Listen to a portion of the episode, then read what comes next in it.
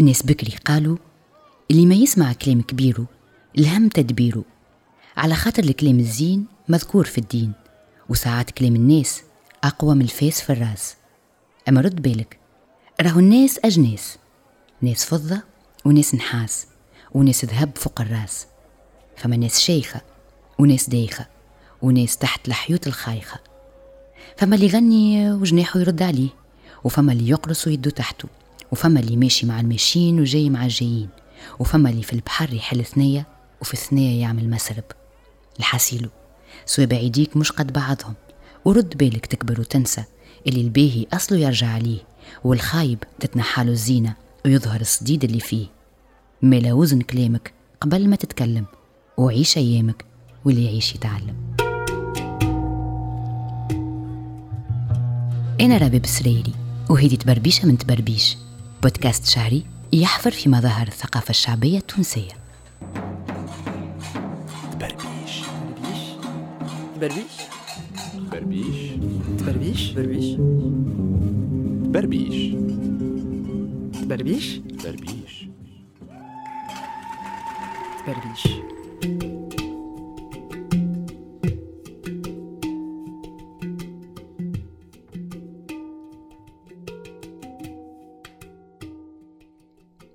تركينة من تراكن كلامنا ولغتنا اللي نستعملوها كل يوم؟ فما مثل. حكاية منها قياس وعبرة. جملة تتقال تتحفظ وتتداول. صالحة لمقام معين والمعنى خاص. الأمثال الشعبية التونسية كنز من كنوز التراث الشفوي والثقافة المنقولة والمتداولة من المجالات اللي يهتموا بها الباحثين خاصة في النقل والتدوين. المثل الشعبي عنده برشا استعمالات ودلالات. ينجم يتبدل ويتصرف حسب الزمان والمكان. وتأثر فيه برشا عوامل. ولكن الأكيد إنه هو مراية نقراو منه خصوصيات ثقافة ما تصورات وتمثلات مجتمعية قوالب فكرية تفرضها المجموعة وتحافظ عليها وتتوارثها باش تنظم بها العلاقات بيناتهم وتوضح مبادئ وقيم فيها الإيجابي وساعات فيها السلبي. البحث في مجال الأمثال الشعبية التونسية خليني نلوج على برشا مراجع ومصادر أهمها كتاب الأمثال الشعبية التونسية لمحدين خريف. كتاب الأمثال العامية التونسية وما جرى مجراها لمحمد الصادق الرزقي ومختارات جديدة من الأمثال والأقوال العامية التونسية لمحمد المي. الحقيقة المجامع هذه توثق الأمثال وتحافظ عليهم في الذاكرة. هو عمل كبير وصعيب على خاطر ينطلق من المشافهة والذاكرة الجمعية ويتطلب بحث وتدقيق وسفر وتنقل. وإذا كانت توفرت لنا مراجع توثق الأمثال فإنه صعيب برشا نلقاو مرجعيات على قصص الأمثال بالنسبة لأمثالنا الشعبية كما هو الحال في الأمثال العربية مثلا. حبيت نبربش ونفهم علاش المثل الشعبي عنده قيمة مهمة في ثقافتنا. شنو اللي يعطيه القدرة على البلاغة والفصاحة ويخلي مجموعة كبيرة من الأفراد تحفظوا تتداولوا وتتوارثوا على شنو تحكي الأمثال؟ وشنو الصور والتمثلات اللي تتمحور عليها؟ وكيفاش ينجم المثل يحافظ على مكانته في لغتنا واستعمالاتنا اليومية. رغم اللي لغتنا قاعدة تتبدل وحياتنا اليومية قاعدة تتطور.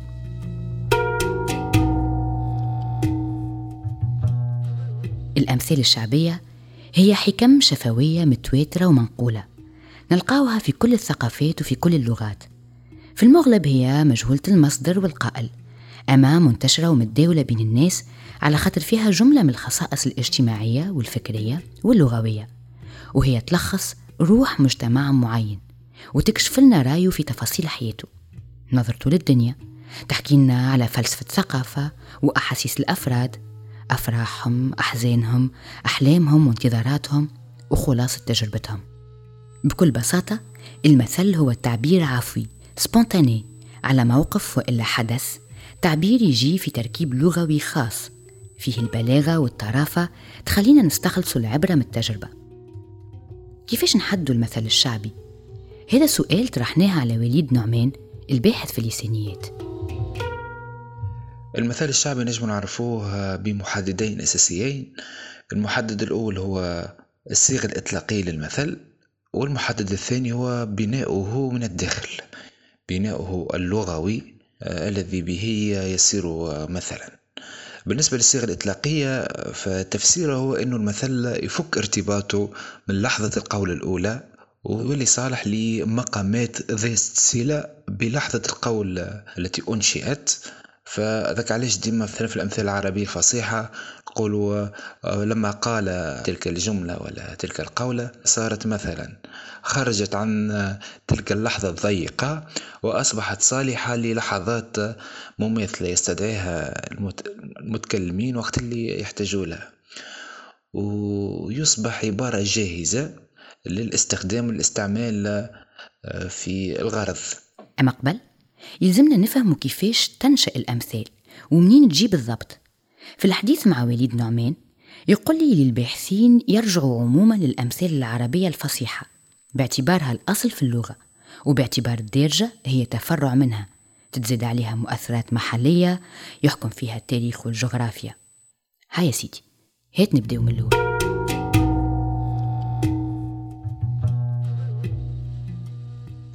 آه، كيفاش تكونت الأمثال وكيفاش نشأت ومن قالها بالضبط؟ هذا موضوع يتعلق بمناسبة القول الأولى. وفي الحقيقة وقت اللي نطلعوا على كتبة الأمثال العربية الفصيحة كما مجمع الأمثال الميداني هو كتاب مرجعي مهم كيف كيف آه، كتاب الأمثال لأبي هلال العسكري نلقاو أن القدامى يحتفظوا بقصص لا نستطيع التأكد من صحتها بالضبط لكن هما ينقلوها على وجه التوثق من أني صحيحة. نلقاو قصص في مناسبة قول ذلك المثل. كما مثلا لا ناقة لي فيها ولا جمل هذا مثل قاله الحارث بن عبيد وقت اللي قابلته لجأت له باش يشارك في الحرب معاه فرفض فالقصة توثق أصل المثل. بالنسبة لأمثالنا الشعبية التونسية في الحقيقة يعني من النادر أن أجد قصص في الكتب التي دونت الأمثال كما كتاب الصادق الرزقي فقط اكتفى بتدوين الأمثال الشعبية التونسية دون الإحالة على قصص مفترضة أو قصص بلغته حول ذلك المثل لذلك تقريبا نسيت أهم لحظات القول الأولى. فما كانش مصير أمثال الشعبية التونسية كما مصير الأمثال العربية الفصحى اللي أغلبها والكثير منها سجل الأدباء المختصون في مجال تدوين الأمثال السائرة القصص الأولى التي كانت متسببة في نشأة المثل. ورغم اللي ما عناش مرجعيات كبيرة في قصص الأمثال بالنسبة للأمثال العامية لكن عنا عدد كبير منها يسمح لنا باش ندرسوها ونحاولوا نفهموها على الأقل بنيويا. إن نتبين تركيبتها وخصوصياتها اللغوية والنحوية. ديما المثل فيه خصائص ووسيمات لغوية نجم نقسموها لزوز. ثم آه، بعض السمات النحوية وبعض السمات البلاغية. السمات النحوية العامة للمثل إنه الكثير من الأمثلة مثلا وقت اللي ناخذ الكتاب من المرجعي آه، الأمثال الشعبية التونسية متاع آه، الصادق الرزقي نلقاو إنه برشا أمثال شعبية تونسية مبنية بتراكيب تلازمية اللي هي التراكيب الشرطية التشارطية. مثلا اللي كذا كذا. ثم جملة شرط وجملة جواب اللي في القلب في القلب اللي يسرق يغلب اللي حاحي اللي آه، قرص ولا حنش يبات يستخايل إلى غير ذلك. وثم تراكيب تشبه للتراكيب الشرطية هذه. يعني كلها داخلة في قائمة التلازم والتشارط. آه، كذلك تركيب لو كان كذا لكان كذا كما آه، لو كان البومة فيه الخير آه، ما يفلتوهاش الصيادة ولو كان فالح راهو من بارح كذلك آه، عنا تركيب آخر معروف في قائمة التلازم كما ما يبكي لك كان شفرك وما يندب لك كان ظفرك ما تغيس إلا ما تقيس ما تاكل كان العين ما يعرف ربي كان ليلة الرعد. كيف كيف عنا أسلوب آخر في عائلة التراكيب التلازمية ذي اللي هو من كما من بدل لحية بلحية يشتاق الاثنين.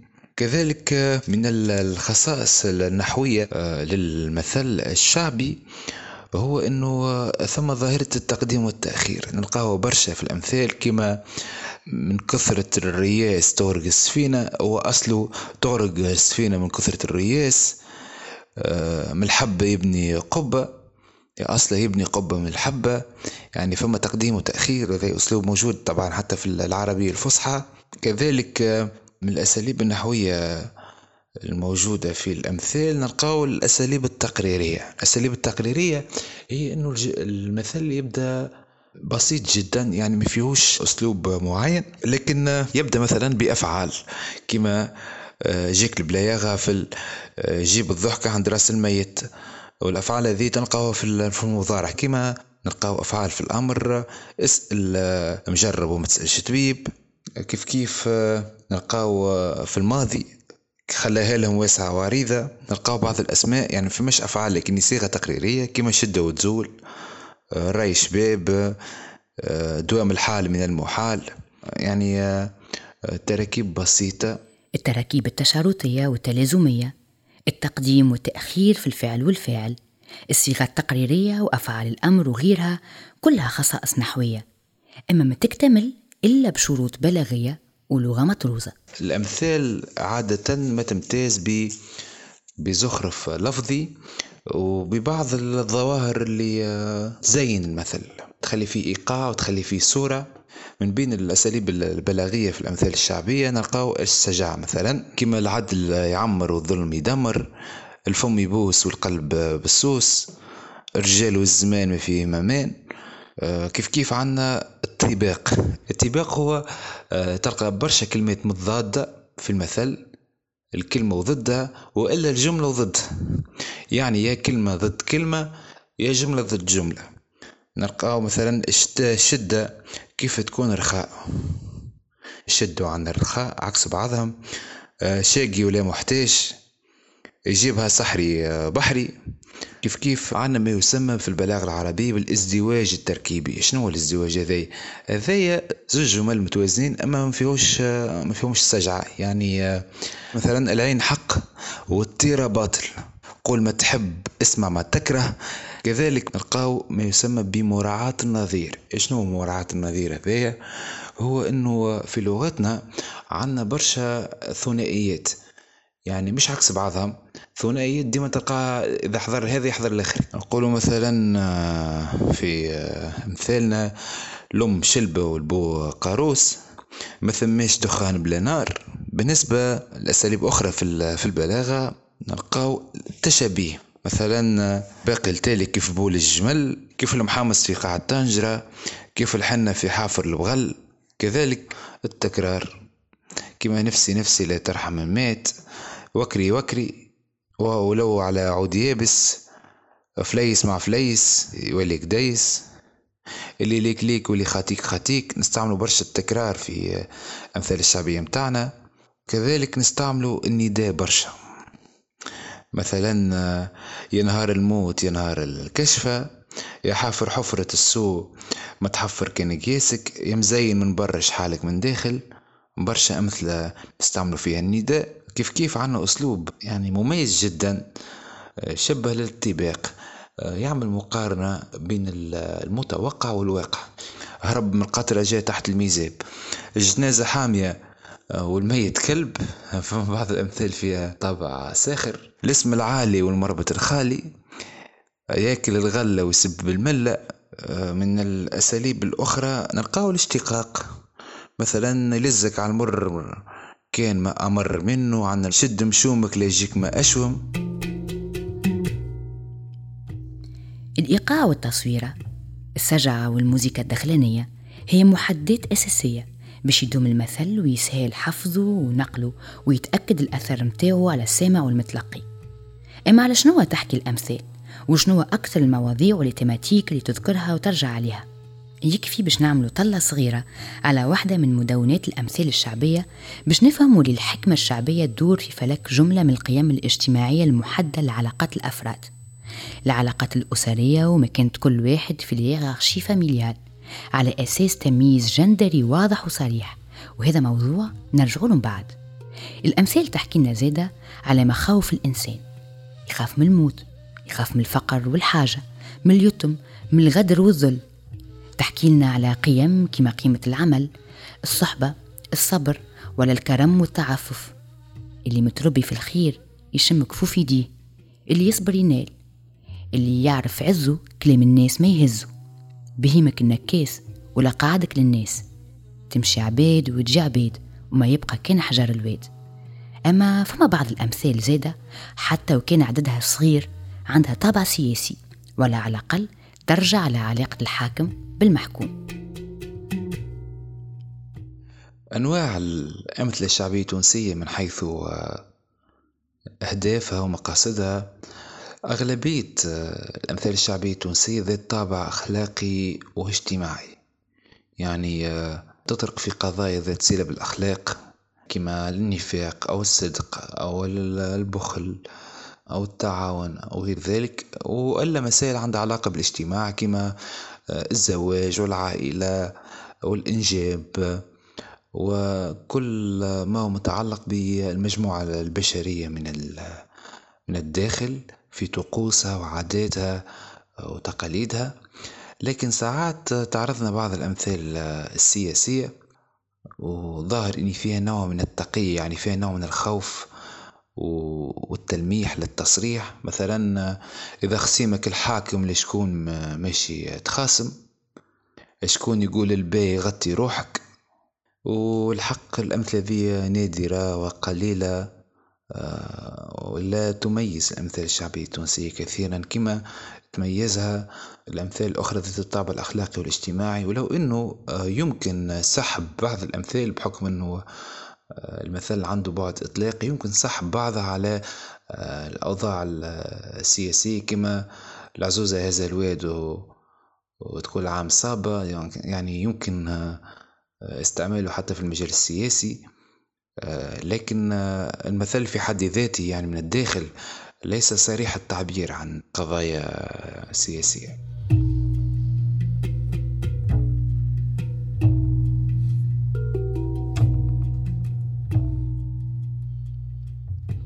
لا يعجبك نوار دفلة في الواد عامل ظليل ولا يعجبك زين طفلة حتى تشوف الفعايل.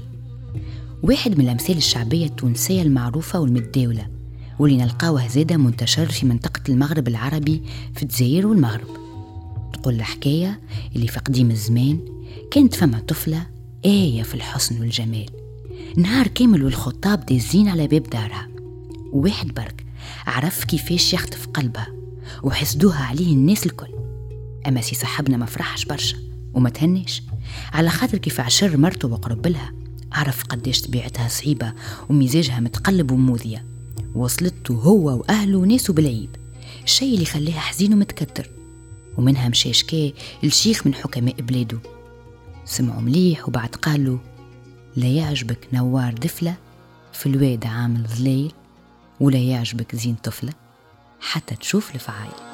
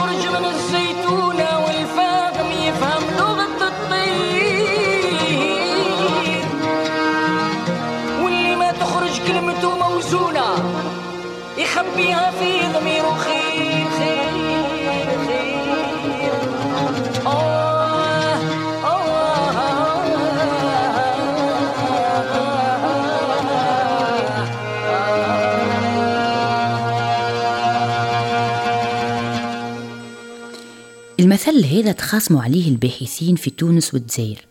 يقول الأديب الجزائري محمد بوسلامة إنه مستخرج من رباعيات عبد الرحمن المجذوب وهو شاعر وصوفي مغربي. برشا أبيات من دواوين وتعرفت وتشهرت في منطقة المغرب العربي وتعرفت خاصة بالميزوجينية ومعاداة النساء اللي كان يوصفهم ديما بالمكر والخبث والترهدين. الصورة السلبية للمرأة في الأمثال الشعبية نلقاها في أكثر من معنى.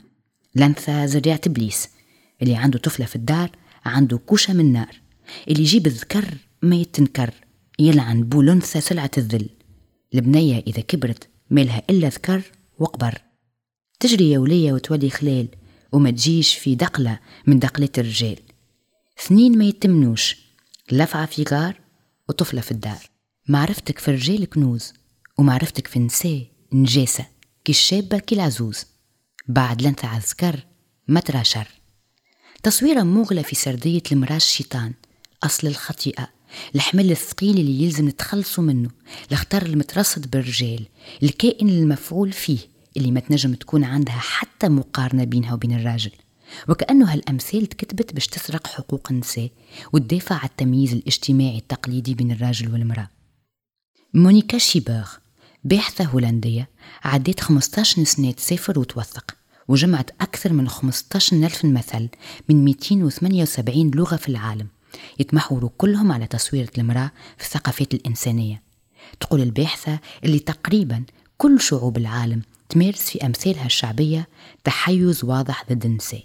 يظهروهم بعقل أقل وأدنى من عقل الراجل ويختزلوا دورهن الوحيد في العرس وجيبان الصغار الوظيفة الجنسية والتكاثر. هذا مش مقتصر كان على الأمثال العربية أما زاد نلقاه في أمثال من البرتغال من بريطانيا من أمريكا ومن السويد وهولندا. أما بيزارمون التصويرة هذه تتبدل وتتحول وقت نحكيو على المرأة في ستاتيو الأم. وكأن الأمومة هي الحاجة الوحيدة اللي تعطيها شرعية الوجود في زاوية من زوايا المخيال الشعبي. اللي مات له البو توسد الركبة واللي ماتت أمه توسد العتبة. كل شيء يغدر بيك ويخونك. كان أمك تحن عليك وتصونك. اللي تموت أمه يتهد فمه.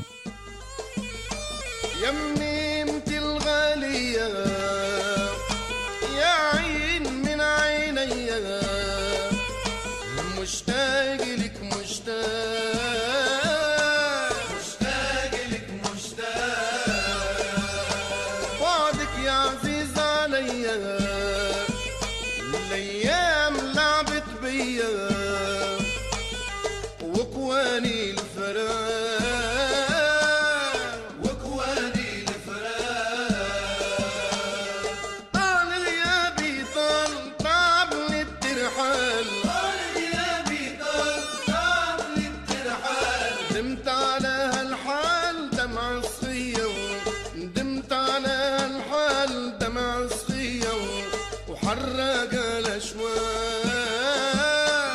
وحرق الأشواق.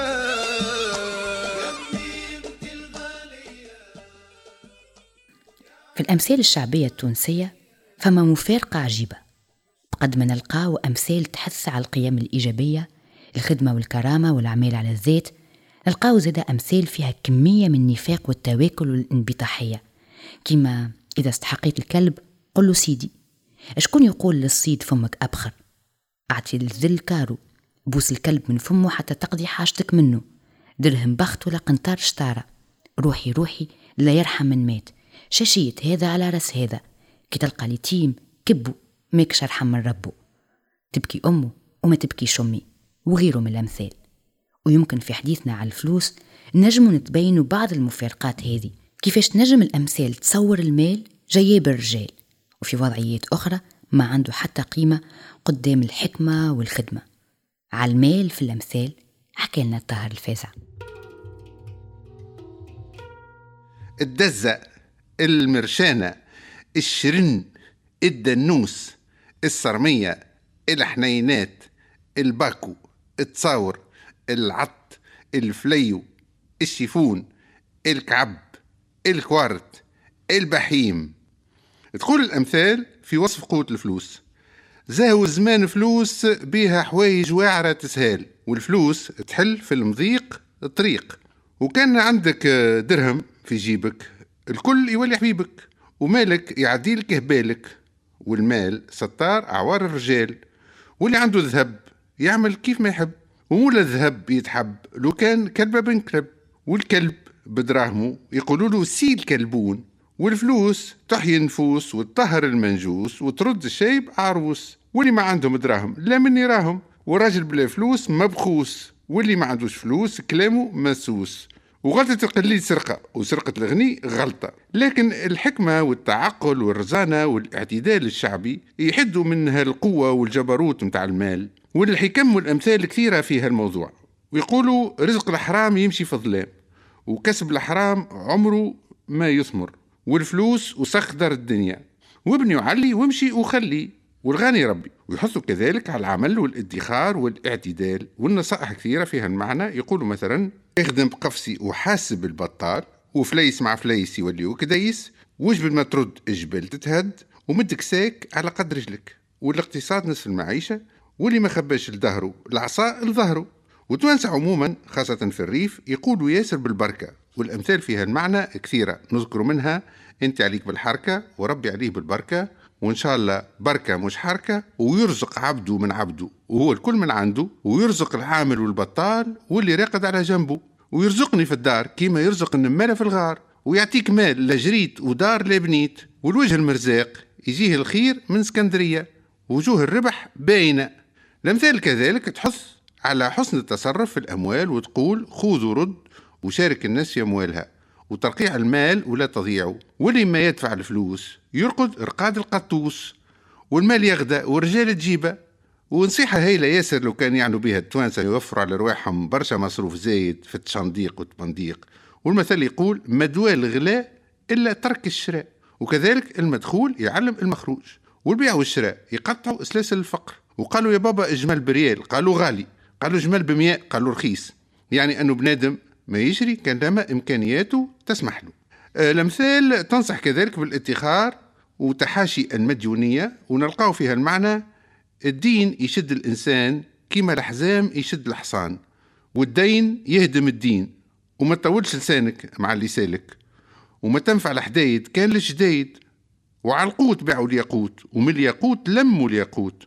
وما ينصاب المال إلا القرض ولا المرض. ويقولوا حبني كي خوك وحاسبني كيف عدوك. والحساب يطول العشرة ونحي الحيلة يستوى الحساب. وإذا جاك الخير تخمر له وإذا جاك الشر شمر له. والقليل اللي يدوم ولا الكثير اللي يوفى وماذا من فقر يشبه الغناء وماذا من غناء يشبه الفقر. وإذا عندك كثير أعطي من مالك وإذا عندك قليل أعطي من قلبك.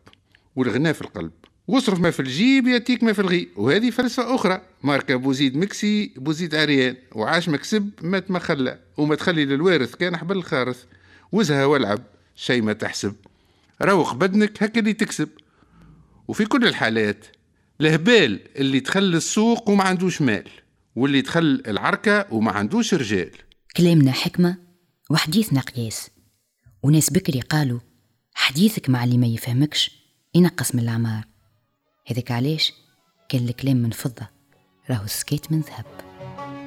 كان الكلام من فضة والسكات ذهب كان الكلام من فضة والسكات ذهب والعز للي حضة ملهوش للي حب كان الكلام من فضة يكون السكات ذهب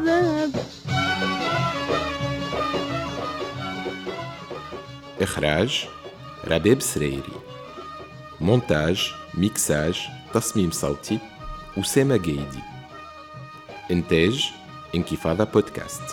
العز للي يصبر وبمحنته ما يبوح. محنته ما يبوح. رغم الكلام ما يعبر باللي تفيض الروح اللي تفيض الروح لو كان جيت تفكر باللي الكلام ما يروح.